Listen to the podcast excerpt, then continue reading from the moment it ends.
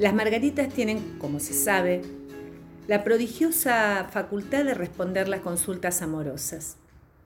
El enamorado curioso debe apoderarse de una margarita cualquiera. Acto seguido, pensará en aquella persona cuya disposición deseare conocer. Luego, arrancará los pétalos de la flor uno a uno. A cada pétalo corresponderá un dictamen recitado en voz alta. Me quiere mucho para el primero, poquito para el segundo, nada para el tercero. Allí termina la exigua serie de resultados posibles que deberá reiniciarse una y otra vez hasta llegar al último pétalo. La elocución que a éste correspondiere será la respuesta oracular de la flor. Tal respuesta es infalible y señala una inapelable verdad, salvo que, como sucede con frecuencia, se haya cometido el más mínimo error en los procedimientos. Aplicando a este trío de revelaciones las leyes de divisibilidad, el enamorado metódico podría calcular sus probabilidades. Cuando el número de los pétalos es múltiplo de 3, la respuesta es nada. Si al número de pétalos le falta uno para llegar a ser múltiplo de 3, la respuesta es poquito. Si le sobra uno, la respuesta es mucho. Algunos pretenden que las respuestas posibles son en realidad cuatro. Convierten el informe me quiere mucho en dos respuestas diferentes. A, me quiere, B, mucho. Esta astucia reduce la posibilidad del nada de un 33% a un 25%.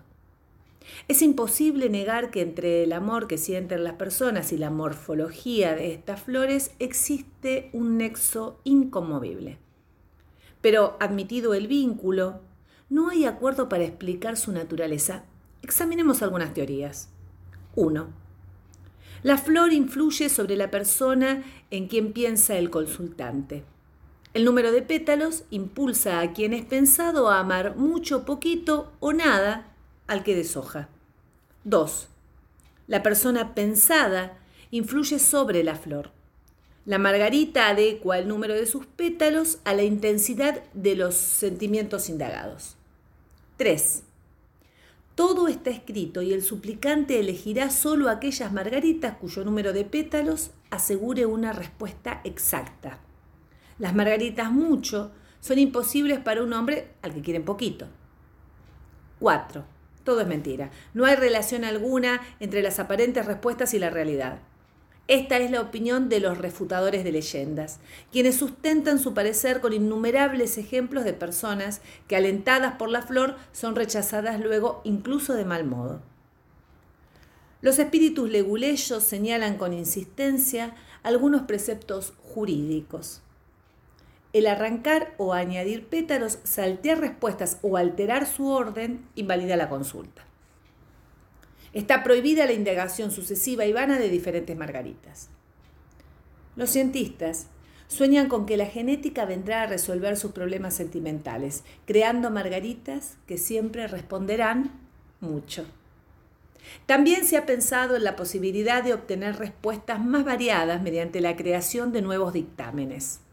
Hasta decir basta, bastante, relativamente poco, vaya y pase, casi nada, menos que nada, ni loco que estuviera. La fe en las margaritas va empalideciendo en estos días. Los últimos fieles son tal vez los amantes rechazados. Esas personas que insisten en preguntar lo que ya se les contestó y que se contentan con las respuestas favorables de flores, brujas y horóscopos, mientras las mujeres que aman bailan con otros señores en la enramada. Margarita es perla en griego y en latín. Es ojo del día en inglés y es vegetal indagatorio en todo el mundo. Pasar de largo ante sus confidencias es un pecado imperdonable. Las flores, las estrellas, los pájaros, el universo quiere hablarnos. Cada fenómeno de la naturaleza es una señal. Ante esos guiños cósmicos tenemos la obligación de considerarlos. Es cierto que nos acompañará la perpetua sensación de que nunca comprenderemos o de que comprenderemos erróneamente, pero el error es preferible a la indiferencia.